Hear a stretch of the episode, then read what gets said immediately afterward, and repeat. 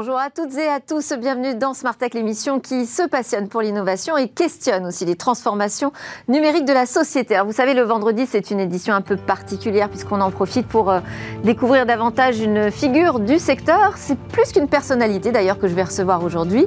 On peut dire qu'il s'agit d'une sommité dans le domaine de l'intelligence artificielle. Il est ingénieur, mathématicien, informaticien, né à Toulouse, mais pourtant il a fait pratiquement toute sa carrière à San Francisco. Il est derrière la co-création de Siri. Vous savez, le célèbre assistant vocal que vous avez euh, euh, derrière tous les iPhones. Et puis, euh, il a eu énormément d'aventures entrepreneuriales dont il va nous parler tout à l'heure. Il vient d'endosser d'ailleurs un tout nouveau rôle aux côtés du constructeur français Renault. Ce sera donc la grande interview de Luc Julia, directeur scientifique de Renault désormais. Mais avant, on va donc débriefer de l'actualité. Alors, pas de l'actualité de la semaine. Cette fois, on va faire un grand débrief beaucoup plus général, puisque ce sera mon dernier euh, de la saison avant de vous retrouver après les vacances de l'été. On va en parler avec euh, Tariq Krim, euh, vous savez, l'entrepreneur emblématique du web, et le disrupteur opérationnel Alain Staron. Donc on va débriefer des temps forts de la saison. Et puis en fin d'émission, on va retrouver notre rendez-vous avec l'espace. On va s'intéresser cette fois au tourisme spatial. Ça y est, c'est le coup d'envoi ce mois-ci. Mais tout de suite, donc place au débrief.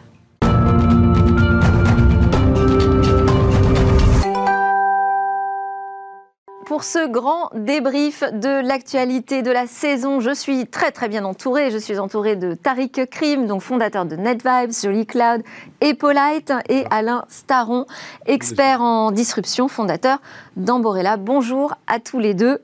Euh, c'est l'occasion de donner euh, votre opinion hein, sur quelques sujets qui ont marqué l'année. J'avoue que je les ai un petit peu sélectionnés pour vous, mais vous avez le droit d'en ajouter, bien évidemment.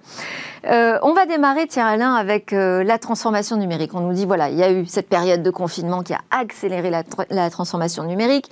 Au final, moi, qu'est-ce que j'ai vu ressortir? C'est on passe à télé tout. Alors, télé consulter, télé travailler, télé payer aussi. On en a encore parlé hier avec Jérôme Bouteiller sur l'explosion du paiement aussi depuis euh, le mobile.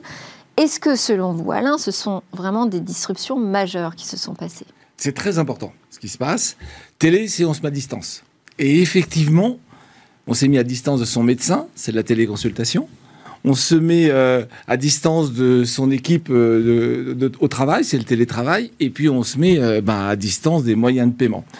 Alors, est-ce que ça change quelque chose? Le, premier secteur disrupté, si on veut parler de disruption, c'est, forcément la mobilité. Puisque je me déplace plus, donc je prends moins les transports, soudain c'est soulagé, et puis on peut même se poser des questions sur l'avenir des transports. Euh, ça a des impacts sur l'organisation du travail. Et alors, on, va les prendre un par un. Euh, si on continue avec le travail, on continue à travailler, mais à distance. Et puis, on reconnaît maintenant que quand on est tous à distance, ben, on perd ce qui fait la force d'une équipe ensemble. C'est en particulier la créativité. 10 millions de personnes ont écrit sur le sujet, je ne vais pas en rajouter.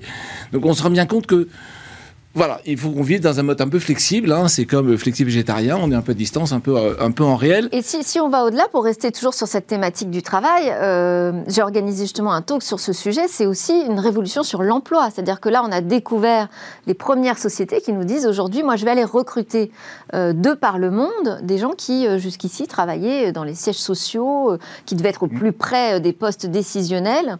ça, c'est la vraie ah, transformation de l'emploi aussi. D'une part, une globalisation du travail mais si on va plus loin, si je suis en télétout, est-ce que j'ai encore besoin de signer un contrat? Oui. Et donc, on, le, contrat de travail, ça a moins de 200 ans. Hein. Il faut pas se leurrer. On était avant tous indépendants et il est fort probable qu'on redevienne tous indépendants un jour prochain. Donc, voilà. C'est vrai que ça fait quelque temps qu'on voit une, obsolescence programmée, je dirais, du contrat de travail français. Là, euh, ça va devenir compliqué de le maintenir en l'état. Hein. Bah, je ne sais pas ce que, vous en pensez, si... Crime? Euh, ce que cette pandémie nous a montré, c'est pas finalement que le numérique est important, ça je pense que ça fait 20 ans qu'on le sait, c'est plutôt que la qualité du numérique est importante. Et on a vu des gens qui malheureusement étaient prisonniers d'un numérique euh, de très mauvaise qualité, que ce soit en termes de débit, en termes d'interface. Euh, c'est vrai que ces visioconférences à outrance, ça, ça rend les gens fous. Il n'y a plus d'interruption, on, on travaille beaucoup plus, on travaille pas forcément aussi bien qu'on le croyait. Et ce qu'on a vu, au contraire, moi je trouve avec cette pandémie, c'est que les outils de collaboration dont on nous, dont on nous promettait des merveilles quand l'entreprise entière y serait, maintenant que l'entreprise entière y est, ben, il manque encore plein de choses. Euh, c'est pas aussi incroyable que ça. Alain, je vous laisse continuer. Oui, donc, euh, disruption du télétravail, c'est probablement la disruption du contrat de travail à la fin du fin. Aujourd'hui, hein, euh, la, télémédecine, la téléconsultation, on en a parlé l'autre jour. Hein, le premier sujet, c'est le, point de douleur. Il n'y a plus de médecins dans les campagnes. Bon, on oublie de dire qu'il n'y a plus de médecins du tout. Bon, il n'y a pas assez de médecins, on le sait bien. Et en fait, aujourd'hui, qu'est-ce qu'on voit? Ben, Qu'on peut consulter en restant à côté de chez soi, dans sa pharmacie, enfin, dans une belle cabine, et puis on a un médecin à distance. Et puis, qu'est-ce que ça porte en prémisse, ça, comme disruption? Le fait qu'on n'aille plus pour diagnostiquer une maladie, mais qu'on aille pour diagnostiquer un état de soi. Et puis, aller depuis je dois me faire soigner à je dois prévenir les futures maladies. Et le passage de la, du soin à la prévention. C'est une bonne nouvelle quand même. C'est le Graal de tous les médecins qui disent tous euh, soignez-vous vous-même, vous êtes votre premier médecin, comportez-vous comme il faut pour, pour, être en meilleure santé. Et de toute façon, quand on fait x10 le nombre de centenaires en France, à l'échelle d'une génération, 300 000 centenaires, je ne sais pas comment on pourrait faire autrement. Mm. Donc la, la, la, disruption en question, c'est la disruption du système de santé. C'est-à-dire qu'à un moment, il faut se dire, il faut arrêter de soigner, il faut se prendre en main pour mieux prévenir les futurs problèmes. T'as écrit là-dessus? Enfin, quand on voit la pandémie et quand on voit la gestion, surtout de la maladie, euh, ça, c'est vrai qu'en théorie, c'est ce vers quoi on devrait aller. Je pense que l'idée, c'est d'apprendre non seulement d'avoir le soin gratuit, mais la prévention gratuite et évidemment améliorer tout ça. Mais quand on voit ce qui s'est passé avec le Covid, en gros, quand vous étiez malade, vous restiez chez vous. Et si vous étiez au bord de la mort, vous veniez à l'hôpital de toute urgence. Donc en fait, on se rend compte qu'il y a l'aspect pratique des choses et à l'aspect théorique. Et je crois que ce que cette pandémie nous a montré, c'est qu'on s'est heurté à un, manque de sens pratique, c'est-à-dire qu'on a idolâtré euh, une certaine vision de la technologie, mais dès qu'elle se met en application, bah, soudain, ça marche moins bien et on a aussi besoin de gens compétents, de gens un peu habiles. C'est-à-dire qu'à l'épreuve du réel, ça a été très déceptif. Absolument je trouve. En même temps, c'est une, une, pandémie mondiale, c'est un truc qu'on n'avait pas vécu depuis de très nombreuses années. Quand je parle de prévention, moi je parle de tout ce qui fait euh, les cordes qui vont dans les hôpitaux tous les ans, sans attendre le Covid. Enfin, on n'a pas attendu le Covid pour remplir les hôpitaux. Euh, et les médecins vous diront, euh, c'est plein de gens qui pourraient ne pas être là s'ils savaient se prendre en main. Et le problème, c'est que quand je vais à l'hôpital, c'est gratuit. Mais pour l'instant, si je veux soigner ma prévention, autrement dit, m'organiser un peu mieux, c'est payant. Et donc, ce qu'on entend, de la part des Français, c'est pourquoi est-ce que je paierais faire la prévention, puisque si je me fais soigner, c'est gratuit. Donc autant que je tombe malade. On marche la tête. Et ça, c'est un travers très clairement français que, vous discutez. Ça fait déjà deux sujets politiques, hein, quand même. Hein. Le contrat de travail, le système de santé. Très bien. Pour le troisième, on va essayer d'être en dehors de ça. Je ne vais pas revenir sur la fin du cash. Hein. Et, mais je le prends par un petit, un petit sujet qui est par ailleurs un, le projet sur lequel je travaille principalement en ce moment, euh, qui est euh, bah, s'il n'y a plus de cash dans les banques, pourquoi est-ce que j'irais braquer une banque? Et donc le problème devient que fait tout le système, enfin l'activité sécurité des banques? Et euh, ben, à côté de ça, il n'y a plus de cash. À côté de ça, qu'est-ce qu'on voit monter? Euh, on l'a vu La cybercriminalité. La cybercriminalité d'une part, et d'autre part, les incivilités dans toutes les boutiques. Et donc on se rend compte que c'est pas la fin des, systèmes de sécurité, c'est la transformation, pour le coup, de la disruption, la transformation de ces équipes-là, de ces, de ces métiers-là, vers ben, plus d'humains, paradoxalement ou pas paradoxalement. On est tous éloignés, quand on se rapproche, ben, ça se passe moins bien. Je ne tire pas, je suis pas sociologue, hein, donc je, mmh, une, conséquence. Et donc là, on, assiste à une vraie transformation en devenir des gens qui font la sécurité des biens et des personnes, qui vont probablement faire moins de biens et plus de personnes. On va enchaîner avec, euh, quand même, on va revenir sur un autre sujet politique. Hein. c'est euh, les débats autour, les débats autour de la souveraineté numérique française et euh, européenne. Alors, on a vu qu'on avait quelques dissonances au sein même de la France. Tout le monde n'a pas forcément la même idée de ce que doit être cette souveraineté numérique. Tariq Rim, vous avez écrit récemment un, sujet très intéressant, Lettre à ceux qui veulent faire tourner la France sur l'ordinateur de quelqu'un d'autre. Expliquez-nous. ben, En fait, euh, ce, livre que j'ai écrit en fait, dans la foulée de l'annonce du plan Cloud, euh, puisque comme vous le savez, le 17 mai dernier, euh, Bruno Le Maire, Cédrico et Amélie de Montchalin ont présenté la nouvelle stratégie cloud de la France. Et cette stratégie... Un cloud souverain, j'ai entendu. Fait entrer les GAFAM, ou en tout cas deux entreprises, Google et Microsoft, au cœur de l'État pour des observateurs ou des acteurs comme je l'ai été depuis des années, ça me semble être une folie. Je dirais même pire, hein, on, entre dans l'inconnu. C'est-à-dire que on va installer des systèmes. Là, vous, parce que vous allez un petit peu vite, un quand même. ce que vous êtes en train de dire, bon, alors déjà, euh, l'idée de l'ordinateur de quelqu'un d'autre, donc c'est l'idée du cloud. cloud. Ok. Et ce que vous nous dites, c'est que la politique euh, souveraine française favorise d'entrée de jeu euh, les acteurs puissants et donc les GAFA. En fait, ce qui est incompréhensible, ou quand on regarde, est en fait clair, c'est que depuis 40 ans, nos élites ne comprennent rien à l'Internet, à la technologie, ne savent pas faire. Et donc, quand on nous dit depuis 40 ans, le retard français, il est urgent d'eux, la réalité, c'est vous avez tout raté parce que vous n'avez pas su mettre les bonnes personnes en charge de ces projets ce qu'on a fait dans les Pourtant, années. il y a quand même des personnes qui ont essayé, qui s'y sont intéressées. Vous avez même conseillé d'ailleurs certains pays. Oui, mais, mais, mais, fondamentalement, ce qui s'est passé dans les, depuis les années 90. Il y a le Conseil national du numérique, par exemple. Le Conseil national du numérique, certes. Mais ce qui se passe dans le, dans à la fois dans les grandes entreprises, mais aussi au sein de l'État, c'est qu'on a dit ah, l'informatique, ça coûte trop cher, on va tout donner aux sociétés de, de services. Et donc, on a vidé euh, les ministères, mais aussi les entreprises de talent, et on a commencé à avoir ces projets à la chaîne qui n'en finissent plus, euh, facturés à la journée, mais on ne sait plus, enfin, Chorus, Louvre, enfin, tous ces grands échecs euh, numériques, et je donne cela, mais il y en a, il y en a des dizaines d'autres. Et ce qu'on a découvert avec notamment l'arrivée du cloud et de l'Internet, c'est que des sociétés comme Google, Apple, Facebook, leur force, c'est d'avoir en fait l'informatique en interne, c'est d'avoir les développeurs. Et donc, on a été à contre-courant. On a complètement, en fait, éliminé les talents euh, à l'intérieur du, gouvernement, mais à l'intérieur, pardon, des administrations, où on n'a pas su promouvoir les, les, bonnes personnes au sein de ces administrations. Et aujourd'hui, on se dit, ah, on ne sait pas faire. On va demander à des sociétés qui, d'ailleurs, et c'est assez drôle, ont embauché un nombre incroyable de Français, on va en avoir un tout à l'heure, mm. euh, pour développer ces services de cloud. il revient en France, il va travailler pour le constructeur. Absolument. Donc on a une, espèce d'incohérence, c'est-à-dire que d'une certaine manière, ce qu'on nous dit à chaque fois, c'est on ne sait pas faire. Alors que dans d'autres secteurs, l'automobile, dans tous les domaines, on, on, sait fabriquer des voitures. Personne ne vient dire nous ne savons pas fabriquer des voitures. Mais dans le numérique, à chaque fois, ministre après ministre, on nous explique nous sommes en retard, nous ne savons pas faire, et en même temps, on ne fait pas confiance aux gens qui en France savent faire. C'est n'est pas juste une maladresse, c'est un manque de confiance en nos talents.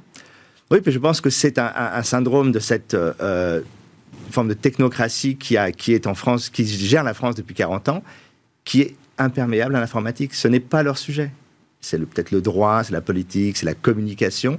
On n'a que des gens qui ont des profils de communication qui se sont retrouvés au numérique. Mm, mm. On n'a jamais eu d'experts. On a, moi, je prône depuis des années l'idée d'avoir un CTO, quelqu'un qui a une feuille de route claire, qui dit voilà la technologie, voilà ce qu'on va faire, voilà les technologies qu'on va faire, ce que fait Google, ce qu'ont fait, ce fait les États-Unis, puisqu'il y a toujours euh, un, un CTO auprès du président américain qui le conseille sur ces, sur ces questions.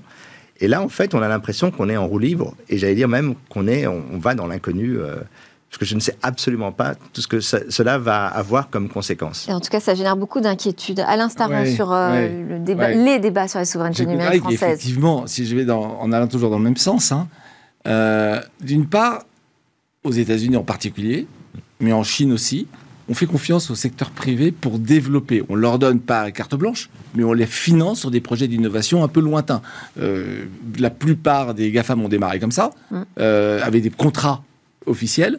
En France, on est plutôt dans quand je donne un ordre, c'est pour moi et circulaire rien à voir. Donc on, brise la possibilité euh, de la sphère privée de développer des produits probablement plus en même de rencontrer leur marché que une directive étatique en disant tu fais pour moi. Donc c'est une des raisons qui fait que l'absence de confiance. il y a plein d'entreprises françaises tech qui aimeraient bien qu'on leur dise tu fais pour moi au niveau de l'État. Euh, oui, mais non, justement, parce que le travers, il est au niveau de l'État. Le carnet de commandes est un peu vide. Euh, exactement. Euh. Donc, il manque cette, cette fibre capitalistique, il hein, faut appeler un chat un chat, où il y a une confiance partagée entre les gouvernants et la sphère privée qui fait développer sur des sujets. Enfin, l'aérospatial, c'est le même sujet. Vous comparez Tesla et Ariane. Voilà, on a compris ce qu'on avait pris comme retard. Ensuite, une fois qu'on en est là, c'est un constat, on est en retard. Qu'est-ce qu'on fait?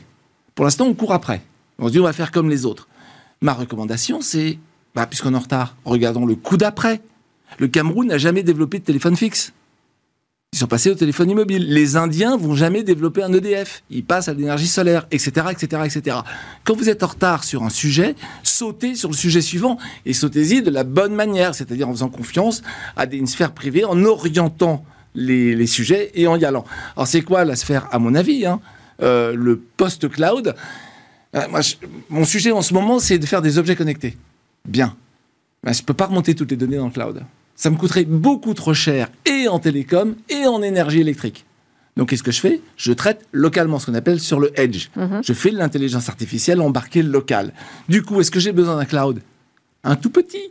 Et qu'est-ce que je mets dans ce tout petit cloud? Surtout pas des données personnelles. Je ne remonte que des métadonnées. J'ai presque envie de parler de Sigfox, mais on va partir dans un oui, sujet on l'a déjà, fait. déjà traité ensemble. Donc, du coup, ma recommandation à tous ceux qui nous écoutent, c'est de dire le cloud est un sujet on a, perdu, voilà, on peut faire ce qu'on veut, mais de toute façon, on a perdu. Et alors, moi, je rejoins tout à fait. Euh, aller mettre nos données chez un, chez un Google euh, ou, un Microsoft, on est très, très mal barré.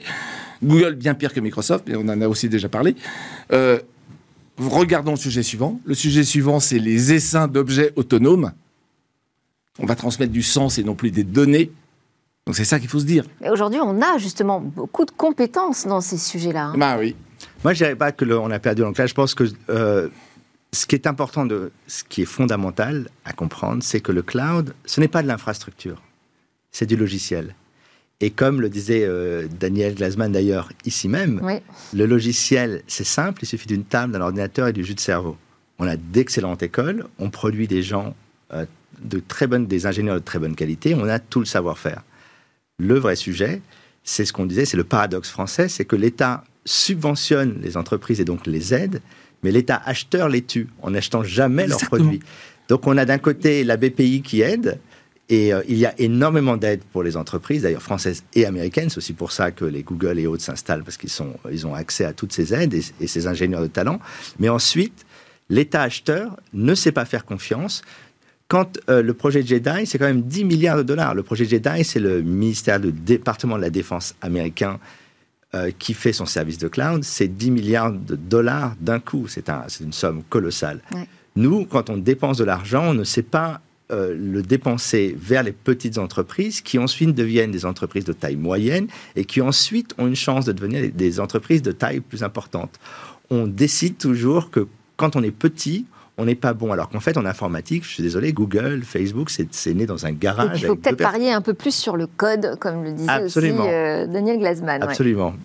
Bon, alors, euh, en fait, euh, vous êtes très bavard, bon, moi aussi sans doute. Donc, tous les autres sujets passent à la trappe. Je vous propose qu'on se retrouve à la rentrée qui va être fin août, assez de bonheur, le 23 août exactement, pour traiter les autres sujets. Juste, voilà, pour vous dire, moi, ce qui me semblait intéressant aussi de noter, c'est ces GAFAM qui peut-être sont un peu secoués par des procédures antitrust, mais on ne les a pas encore vus déstabilisés. Ce sera une question qu'on posera donc euh, à notre retour. Euh, il y avait la question de Clubhouse qui a été un phénomène à son lancement. Ça y est, on passait aux réseaux sociaux vocaux, la voice text allait exploser. On se demande si ça fait pas pchit. Bon, et puis les NFT, évidemment, on en reparlera, on en parle très souvent dans Smart Tech, la cybersécurité ou encore la régulation des réseaux mmh. sociaux. Et demain, peut-être une régulation d'Internet avec le CSA qui vient euh, se mêler de l'affaire. Voilà, ça fait beaucoup de sujets. Je vous réinvite avec grand plaisir. Merci Tariq Rim, entrepreneur fondateur de Polite, et Alain Staron, fondateur d'Amborella. Merci beaucoup Delphine. Merci beaucoup. Juste après la pause, on retrouve Luc Julia pour sa grande interview.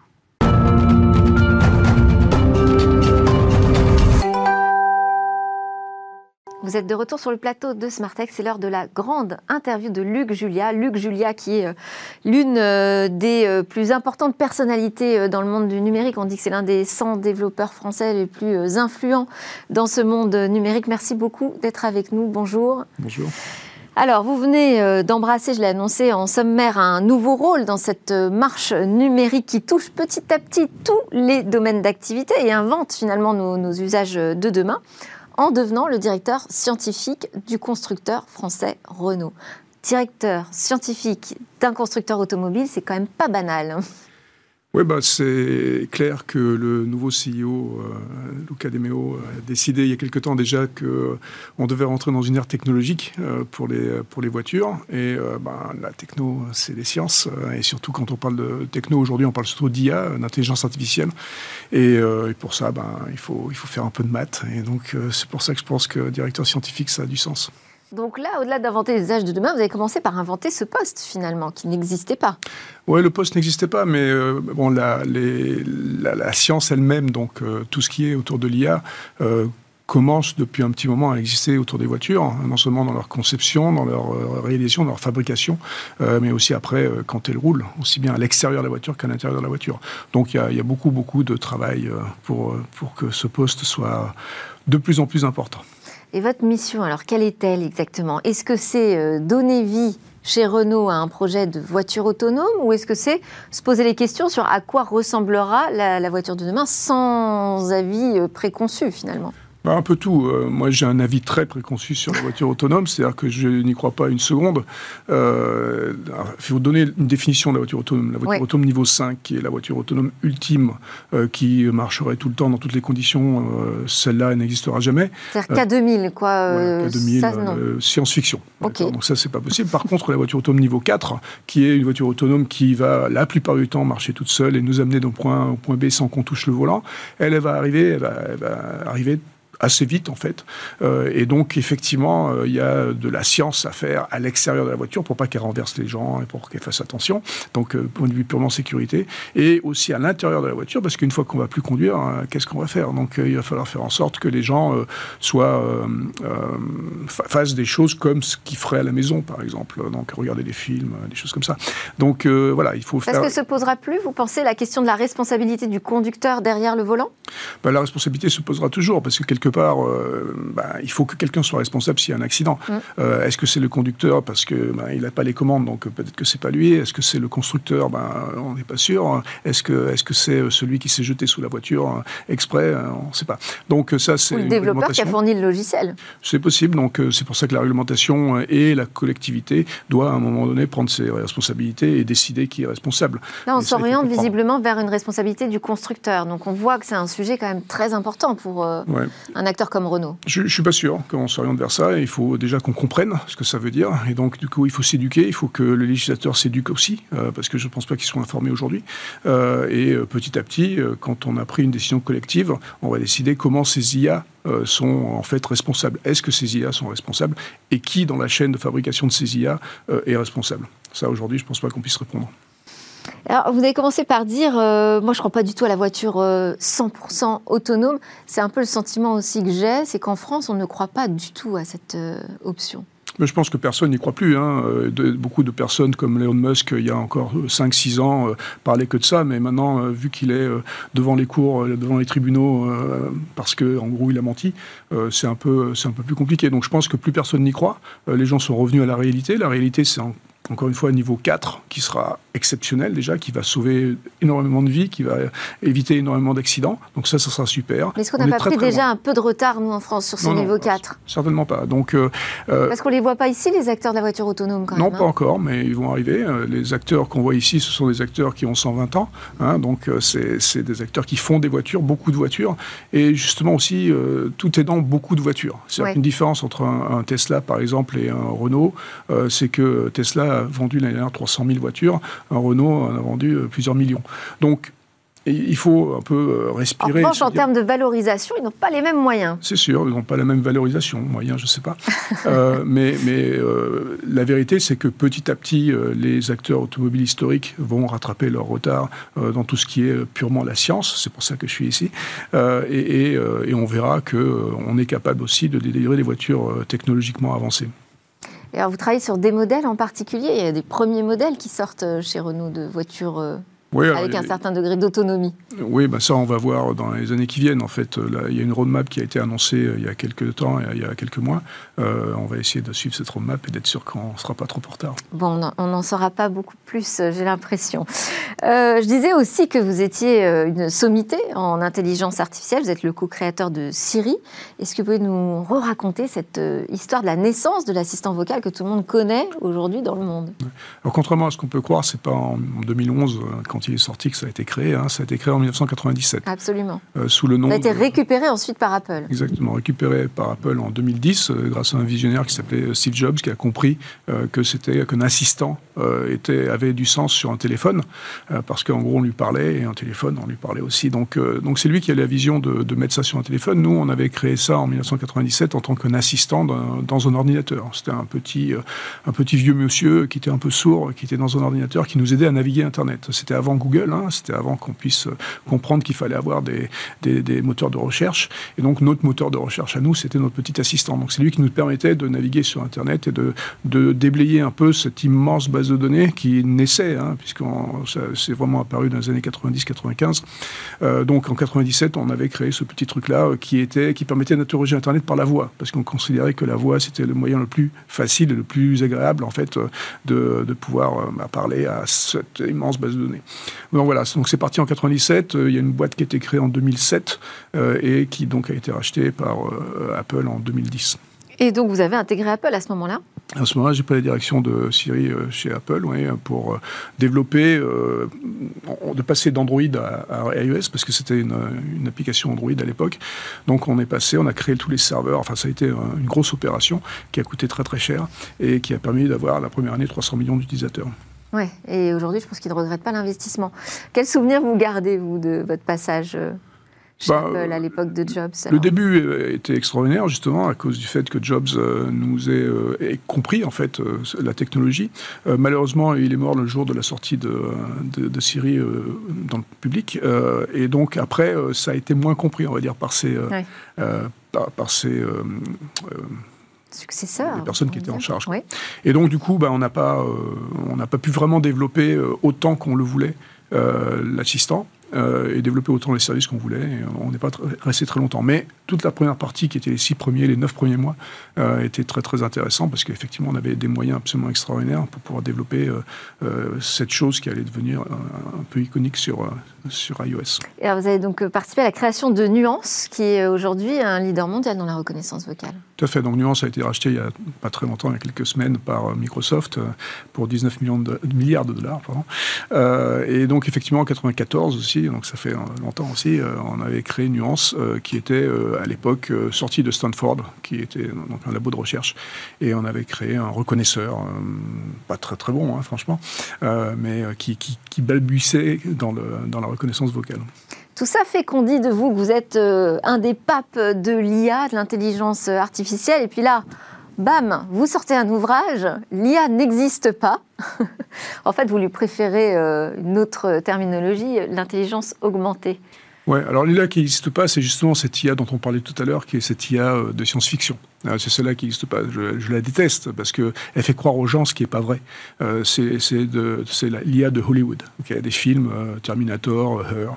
Et, et donc celle-là, elle n'existe pas. Et donc je expliquer aux gens euh, ce qui existe vraiment. Parce que par contre, les IA, il y en a plein, multiples. Ce sont des outils, ce sont des outils finalement relativement simples. Bon, mathématiquement parlant, ils sont un peu plus compliqués que simples. Mais, euh, mais ce sont des outils, et c'est des outils qu'on doit utiliser, qu'on doit continuer à utiliser. Mais il ne faut pas mentir aux gens, parce que si on leur fait croire ce que ce n'est pas, euh, ils vont être déçus. Et donc, en étant déçus, ils ne vont pas vouloir les utiliser, ils ne vont plus avoir confiance. Quand vous dites que vous détestez, justement, c'est ça, vous, votre principale inquiétude? Oui, ma principale inquiétude, c'est de, de, de décevoir qu'on empêche l'innovation, finalement. exactement. Qu'on la freine. Parce que parce que bah, c'est ce qui s'est passé plusieurs fois dans l'histoire de l'IA. Hein. L'IA remonte à 1956, en fait, donc ça ne date pas d'hier. Et il y a eu plusieurs hivers de l'IA, ce qu'on appelle les hivers de l'IA. Ça a été des, des moments où, justement, on s'est euh, euh, on s'est aperçu que ça délivrait pas ce que ça devait délivrer. Et donc, on n'a plus donné de sous. Et donc, du coup, on a arrêté de, développer ça et l'innovation s'est arrêtée plusieurs fois dans l'histoire de l'IA. Oui, c'est-à-dire si on diabolise une technologie, on risque euh, véritablement de l'abandonner ou de la mettre en danger. Oui, ou, si on l'idéalise, en fait, ce qu'on fait un peu aussi, et donc on, nous fait peur et en même temps on nous fait croire des choses. L'amour et la haine, ça, se rejoint.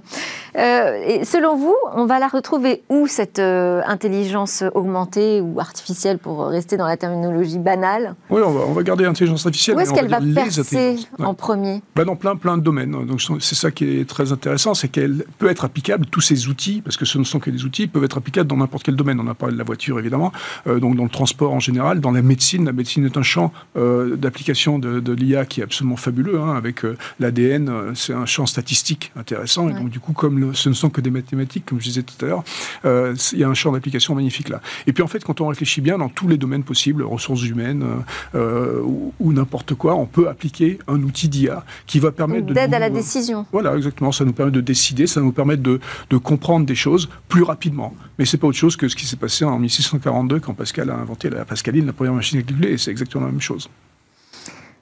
Quand vous dites que ça va toucher euh, tous les domaines, euh, on, peut, si on revient euh, au fantasme et à cette idée un peu futuriste, on peut se dire finalement tout est mathématique. Peut-être que chez nous, dans notre cerveau, tout est mathématique aussi. Peut-être que nos émotions ne sont que de, des réponses à des schémas électriques.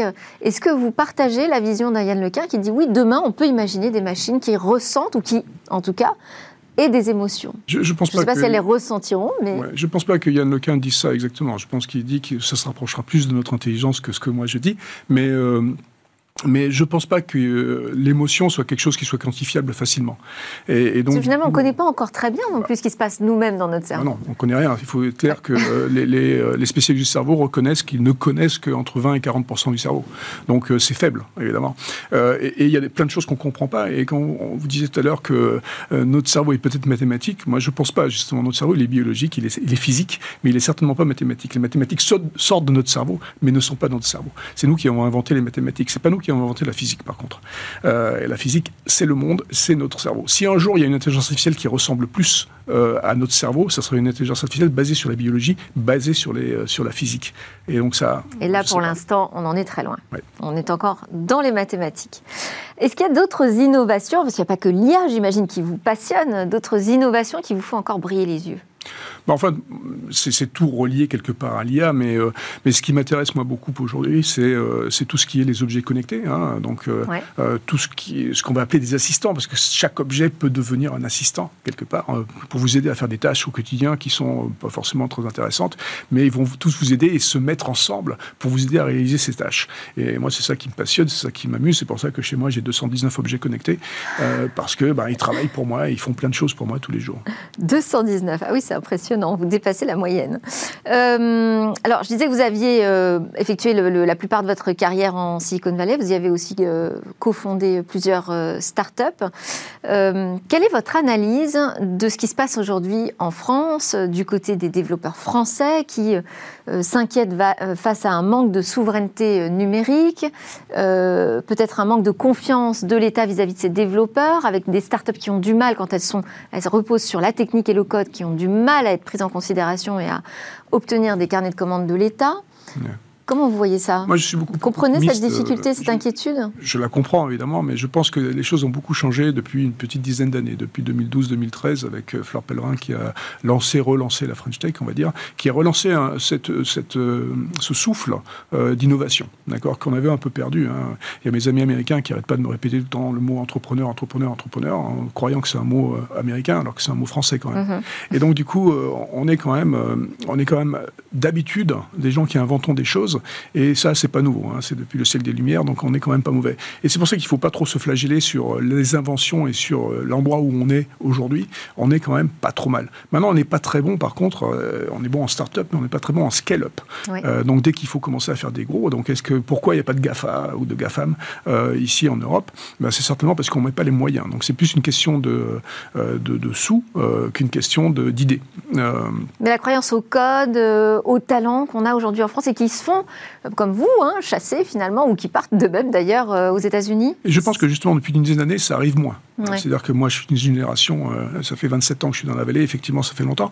Mais Yann Lequin, pareil, hein, ça fait très longtemps qu'il est parti. Euh, mais je pense que la nouvelle génération reste plus justement grâce à cette French Tech, grâce au fait qu'on puisse développer des choses en France et, et, que ça soit ben, du coup beaucoup plus facile et faisable. maintenant, encore une fois, devenir riche, si c'est ça qui, qui, intéresse les gens, bah, c'est vrai que c'est un peu plus compliqué parce que ces scale-up sont beaucoup plus difficiles. Alors je sais que notre ministre du numérique veut pousser les scale-up et veut faire en sorte qu'on ait plus de, licornes. Mm. mais c'est compliqué. Et pour ça, ben, il faut effectivement qu'il y ait des marchés. Le marché européen est beaucoup plus compliqué que le marché américain, par exemple. C'est à peu près la même taille. Enfin, on a même plus de gens ici. Mais malheureusement, on a plein de langues, on a plein de, régulations qui sont différentes, malgré le fait qu'on dise qu'on a une régulation européenne. C'est pas vrai. et donc, du coup, c'est compliqué. C'est compliqué ah, pour Pas encore, tout à fait, tout à fait. Alors, on va terminer ce grand entretien avec euh, une interview express. On n'a pas beaucoup de temps, on n'a qu'une minute, donc si vous pouvez répondre très très vite, ce serait super, comme ça on ira au bout. Je vous lance sur un mot. Le premier, c'est vos rêves. Euh, technologie qui m'aide. Vos peurs. Euh, ne pas comprendre les technologies. Une interrogation J'en ai pas, ou j'en ai plein. Est-ce que vous avez une idée fixe? Amener de la technologie aux vrais gens. Et le futur, vous l'imaginez comment? Super. Et euh, dans cinq ans, vous savez déjà où vous serez? Non. Vous vous projetez? Non. Merci beaucoup pour euh, cette grande interview, Luc Julia. Vous êtes ma dernière grande interview de la saison. Je suis vraiment très honorée de votre présence. Je rappelle que vous êtes donc le nouveau directeur scientifique de Renault et le co-créateur de Siri. On le rappellera jamais assez. À suivre. C'est notre rendez-vous avec euh, l'espace. On parle du coup d'envoi du tourisme spatial.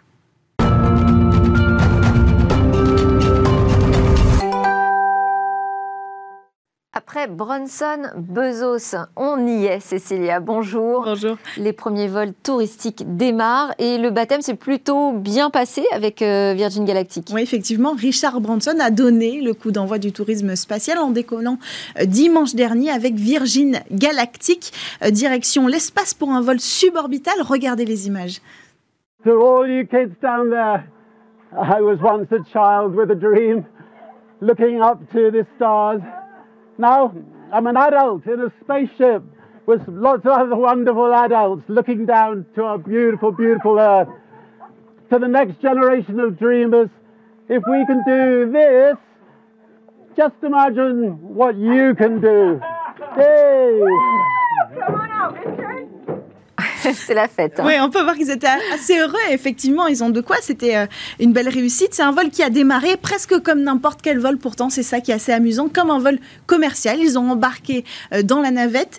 Et puis, cette navette, quand euh, ils ont décollé, ils étaient avec un avion porteur qui avait la navette juste au milieu et qui l'a libéré à 40 km d'altitude pour que la navette, elle, enclenche ses moteurs et rejoigne la frontière de l'espace. Et puis, arrivé à son apogée de sa trajectoire, les passagers ont pu à ce moment-là admirer le vide spatial. C'est ce qu'on a vu sur les images. Ils ont pu flotter dans la cabine pendant seulement 3 ou 4 minutes en apesanteur, le temps d'admirer la Terre depuis euh, l'espace. Et ensuite, il a fallu rentrer. Alors, vous disiez que c'était un vol suborbital. On va peut-être rappeler ce que c'est. Oui, c'est important. En fait, la différence est assez claire. Le vol euh, suborbital, c'est un vol dont la vitesse euh, n'est pas suffisante pour passer en orbite autour de la Terre. En fait, il faut aller assez vite pour se détacher de l'attraction terrestre et pouvoir se placer en orbite. Là, c'est la vitesse juste en dessous qui fait qu'on arrive dans l'espace et qu'on retombe aussitôt qu'on est arrivé dans l'espace.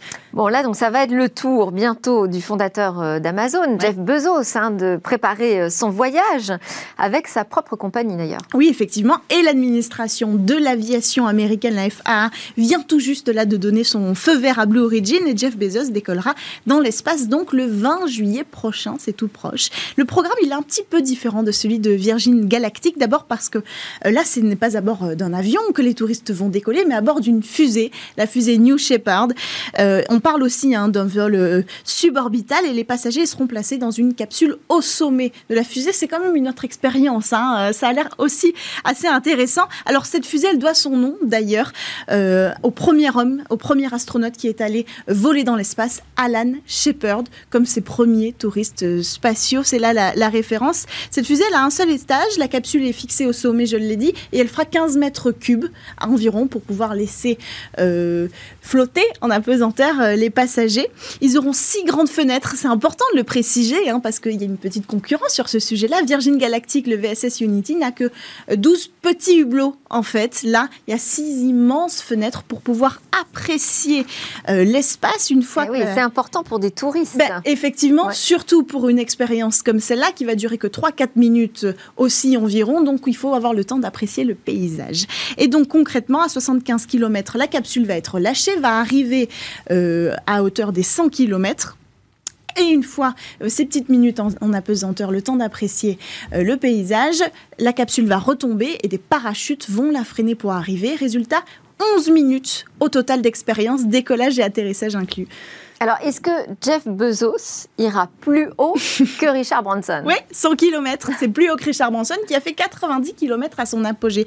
Et c'est important parce qu'on se demande est-ce que c'est l'espace? À quel moment on est dans l'espace ou pas? On n'a pas officiellement, officiellement euh, débattu sur ce point parce qu'il y a plusieurs versions. Ça dépend à qui on pose la question. Par exemple, euh, la première fois qu'on s'est posé la question, c'était en 1900. Le physicien hongrois Theodor von Karman a décidé que la frontière, c'était à 80 km au-dessus euh, de la mer. Et puis, plus tard, enfin plus tard, c'est-à-dire tout récemment, l'Agence américaine euh, d'observation euh, océanique atmosphérique a décidé que non, la frontière serait à 100 km finalement. Derrière la Fédération aéronautique internationale, la FAI, a suivi. 100 km, c'est très bien, mais tout le reste des institutions euh, américaines, qu'elles soient spatiales, militaires ou d'observation, on dit non, non, non, 80 km, c'est très bien. Et on voit que ça a son importance et ça aura une énorme importance pour le tourisme spatial de savoir à quel moment on peut dire officiellement qu'on est allé dans l'espace. Ce qui est sûr, c'est que si on décolle des États-Unis, on peut s'appeler des astronautes si on a été des touristes qui sont allés euh, dans l'espace à partir du moment où on a passé les 80 km d'altitude. D'ailleurs, l'US Air Force décède hein, des, petites ailes euh, à, tous les voyageurs spatiaux qui dépassent les 80 km d'altitude. Et alors d'ailleurs, qui seront ces voyageurs? Alors, ces voyageurs, c'est intéressant de le signaler. Chez Virgin Galactic, c'était pas tout à fait des touristes en fait. C'était surtout les employés de Virgin Galactic qui sont partis, trois employés et deux pilotes. Alors que chez Blue Origin, là, on parle vraiment de touristes spatiaux. Enfin, on commence d'abord avec le frère de Jeff Bezos. Vous voyez, c'est un petit peu comme quand vous achetez une nouvelle voiture et que vous la faites essayer eh à votre frère. Bah là, ils se font essayer les fusées. Bon, voilà. une pratique comme une autre. En tout cas, après, euh, il y a deux autres euh, touristes pur jus. C'est-à-dire que le premier, j'allais vous annoncer que c'est un, invité mystère qui a payé 28 millions de dollars son billet aux enchères euh, virtuelles en seulement 10 minutes. Sauf qu'il a annulé parce qu'en fait, son emploi du temps, ça ne marchait pas du tout avec le vol le 20 juillet. Donc il partira plus tard, finalement. Et c'est un jeune homme euh, qui va partir. Ce sera le plus jeune passager à partir dans l'espace puisqu'il a seulement 18 ans. Et donc, ce jeune homme, Olivier euh, Diamond, on ne sait pas combien il a payé parce que Blue Origin est quand même assez opaque sur le prix euh, des billets et le business que va engendrer ce tourisme spatial. Il y aura donc le plus jeune, mais aussi le plus vieux passager. C'est une femme, la pilote euh, Mary Wallace Funk, dite Wally, qui va embarquer à 82 ans. Hein. Elle doit devenir la plus vieille astronaute euh, au monde. En fait, elle était membre de Mercury 13. C'était un programme non officiel en parallèle de la sélection Mercury qui a envoyé les premiers hommes euh, dans l'espace. Elles ont fait les mêmes tests, ces femmes, que les hommes astronautes, sauf qu'au dernier moment, la NASA a dit non, non, non, vous passez pas le test final, c'est pas possible. Mais finalement, cette femme qui a eu des meilleurs résultats qu'Alan Shepard à l'époque va voler dans une fusée New Shepard. Merci Cécilia pour nous faire vivre ces euh, aventures de tourisme dans l'espace. Merci à tous de nous avoir suivis cette semaine et les précédentes.